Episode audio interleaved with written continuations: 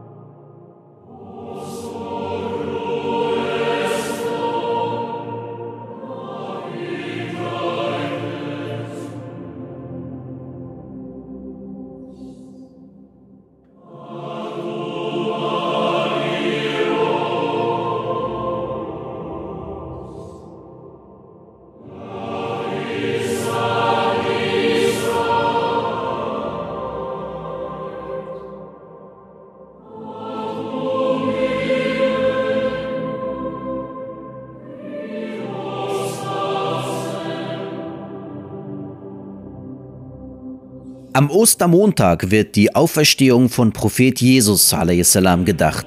Laut christlicher Überzeugung wurde Jesus salam am Karfreitag gekreuzigt und starb am Kreuz. Und am Ostermontag soll er von den Toten wieder auferstanden sein.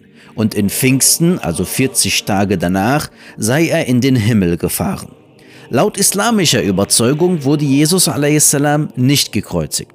Dazu heißt es im Heiligen Koran in der vierten Sure, sie sagten, gewiss wir haben Jesus, den Sohn Marias, den Gesandten Allahs, getötet, aber sie haben ihn weder getötet noch gekreuzigt, sondern es erschien ihnen so. Und diejenigen, die sich darüber uneinig sind, befinden sich wahrlich im Zweifel darüber. Sie haben kein Wissen darüber, außer dass sie Mutmaßungen folgen.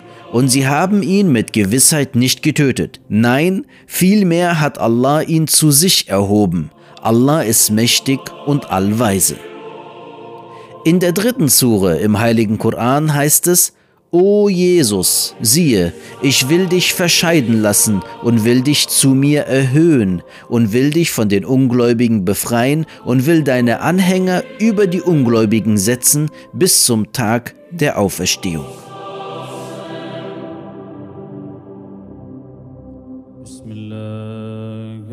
الرحمن الرحيم.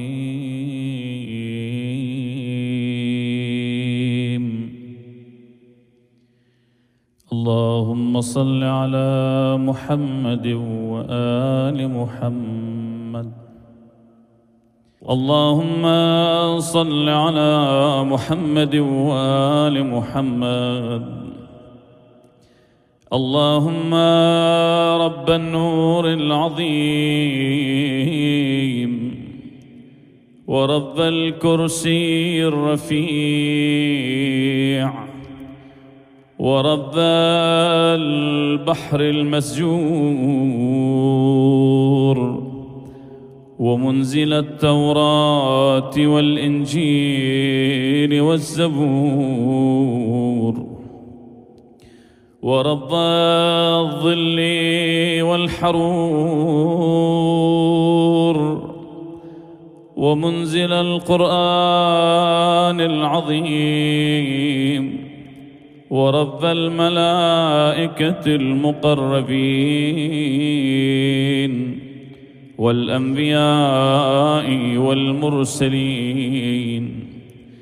اللهم إني أسألك باسمك الكريم وبنور وجهك المنير وملكك القديم. يا حيوم يا قيوم. أسألك باسمك الذي أشرقت به السماوات والأرضون. وباسمك الذي يصلح به الأولون والآخرون. يا حيان قبل كل حي.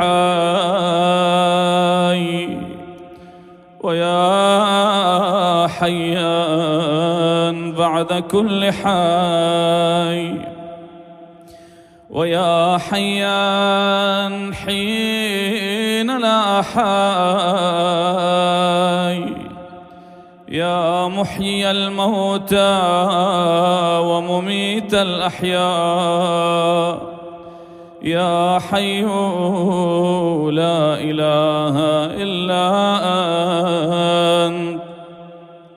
اللهم بلغ مولانا الإمام الهادي المهدي.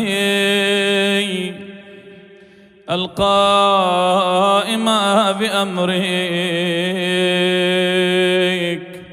صلوات الله عليه وعلى آبائه الطاهرين عن جميع المؤمنين والمؤمنات في مشارق الأرض ومغاربها سهلها وجبلها وبرها وبحرها. وعني وعن والدي من الصلوات زنة عرش الله ومداد كلماته وما أحصاه علمه وأحاط به كتابه. اللهم إني أجدد له في صبيحة يومي هذا وما عشت من أيامه عهدا. وعقدا وبيعة له في عنقي. لا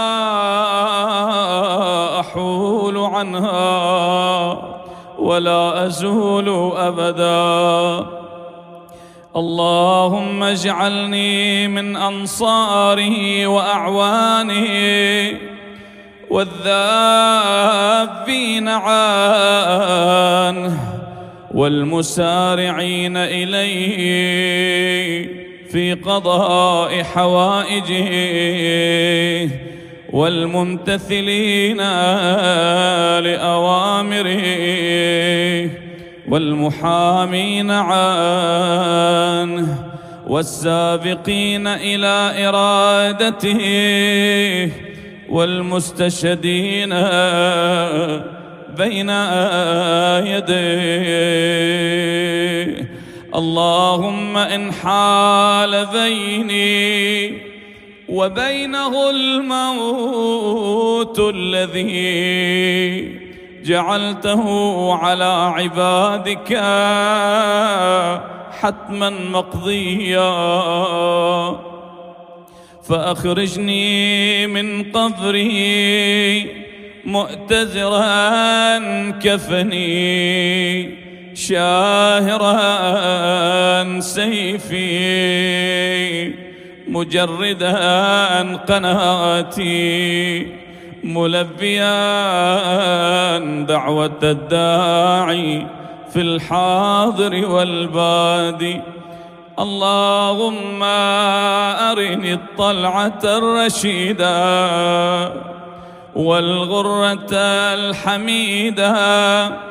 واكحل ناظري بنظرة مني إليه. وعجل فرجا وسهل مخرجا وأوسع منهجا واسلك بي محجته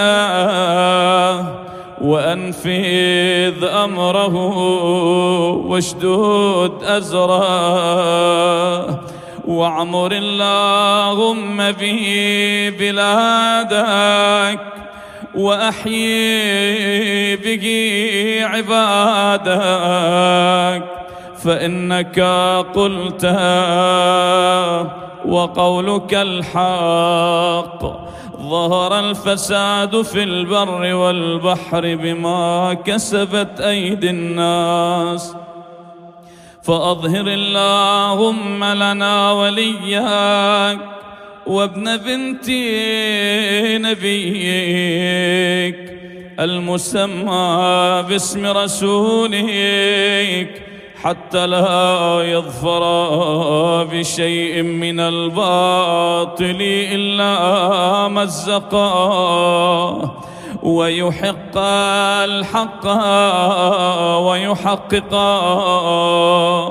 واجعله اللهم مفزعا لمظلوم عبادك. وناصرا لمن لا يجد له ناصرا غيرك ومجددا لما عطل من أحكام كتابك ومشيدا لما ورد من أعلام دينك. وسنن نبيك صلى الله عليه وآله. واجعله اللهم ممن حصنته من بأس المعتدين. اللهم وسر نبيك محمدا صلى الله عليه وآله برؤيته. ومن تبعه على دعوته. وارحم استكانتنا بعده. اللهم اكشف هذه الغمة عن هذه الأمة بحضوره وعجل لنا ظهوره إنهم يرونه بعيدا. ونراه قريبا. برحمتك يا أرحم الراحمين. العجل العجل. يا مولاي يا صاحب الزمان. العجل العجل. يا مولاي يا صاحب الزمان. العجل العجل. يا مولاي يا صاحب الزمان. وصل اللهم على سيدنا محمد وآله الطيبين الطاهرين.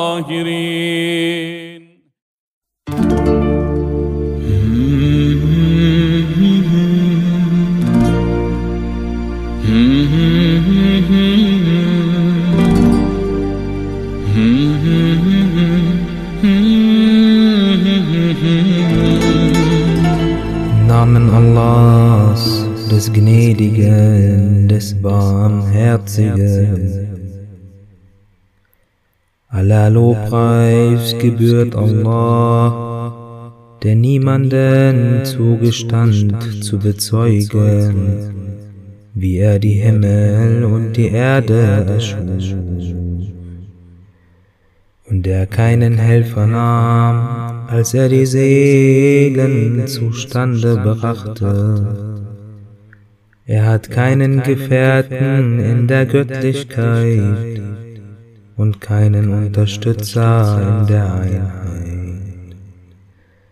Zungen verstummen angesichts der Grenzen, ihn zu beschreiben.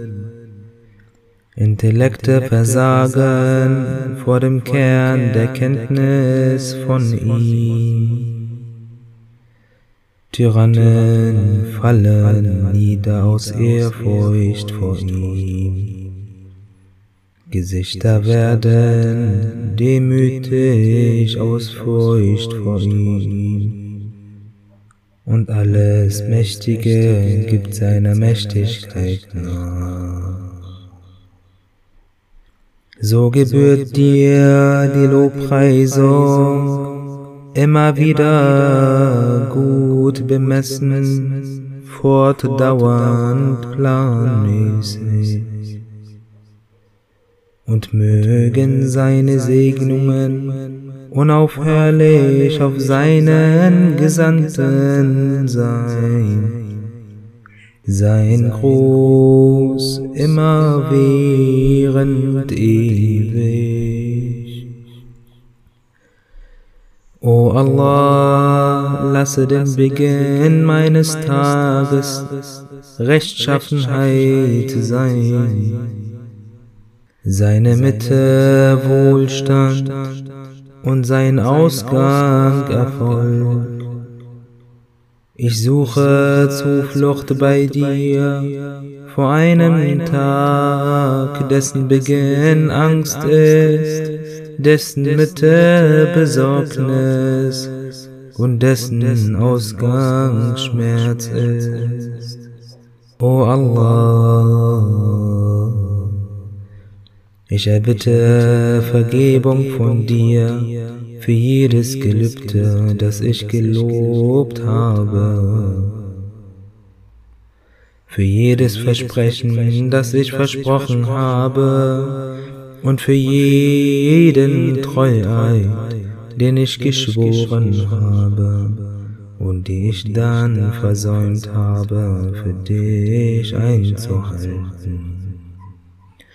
Ich bitte dich bezüglich der Klagen deiner Diener über mich, wenn es einen Diener gibt unter deinen Dienern oder einen Handlanger unter deinen Handlangern, der eine Klage gegen mich hat, weil ich ihm Unrecht getan habe hinsichtlich seiner selbst, seines Rufes, seines Besitzes, seiner Frau oder seines Kindes. Ich in seiner Abwesenheit schlecht über ihn gesprochen habe. Eine Belastung für ihn war aufgrund von Neigung, Laune, Verachtung, Eifer, falschem Anschein, Frömmelei, gleich ob er anwesend oder abwesend, tot oder lebendig war, so dass meine Hände ihn nicht erreichen und meine Fähigkeit zu beschränkt war, um ihn zu entschädigen oder meine Verpflichtung ihm gegenüber aufzuheben. Ich bitte dich, o oh Herr, ich bitte dich, o oh Herr, der alle Objekte der Bedürftigkeit besitzt, die von seinem Willen gewährt werden und nach seinem Wunsch sich eilen dass du Muhammad und die Familie Muhammad segnest, denjenigen, dem ich Unrecht getan habe, mit mir zufrieden sein lässt, auf die Art und Weise, die du willst, und mir von dir Gnade gewährst. Vergebung bedeutet für dich keine Abnahme und geben schadet dir nicht, o gnädigster der Gnädigen. O Allah, gewähre mir an jedem Montag zwei Segnungen von dir, die Glückseligkeit, dir an seinem Anbeginn zu gehorchen und die Segnung deiner Vergebung an seinem Abschluss. O Herr, der Gott ist und außerdem niemand Vergebung. für Sünden gewährt und segne Muhammad und die Familie Muhammad.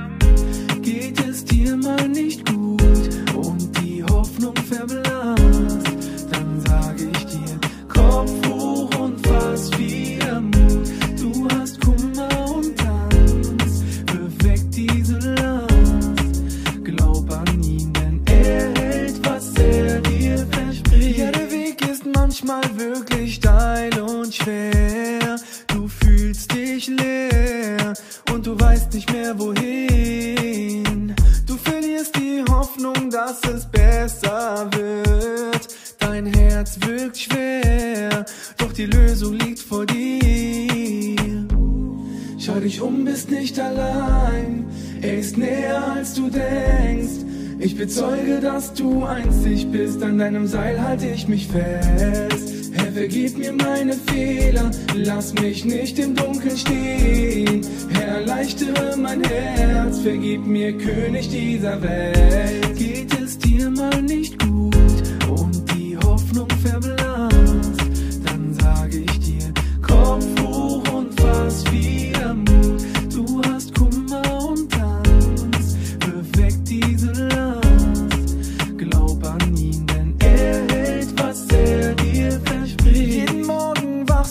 Auf und fragst dich, wer wacht über mich? Jeden Tag und jede Nacht. Glaubst du wirklich, dass du oft alleine bist? Da irrst du dich. Er ist näher als du denkst. Schau dich um, bist nicht allein. Er ist näher als du denkst. Ich bezeuge, dass du einzig bist. An deinem Seil halte ich mich fest. Vergib mir meine Fehler. Lass mich nicht im Dunkeln stehen. Erleichtere mein Herz. Vergib mir, König dieser Welt.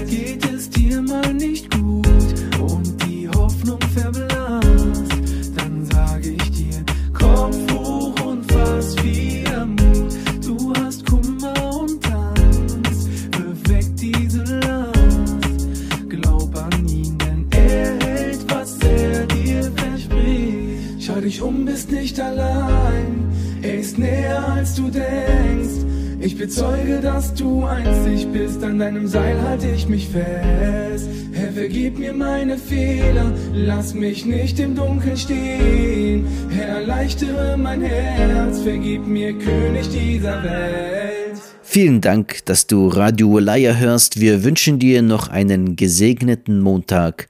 Assalamu alaikum.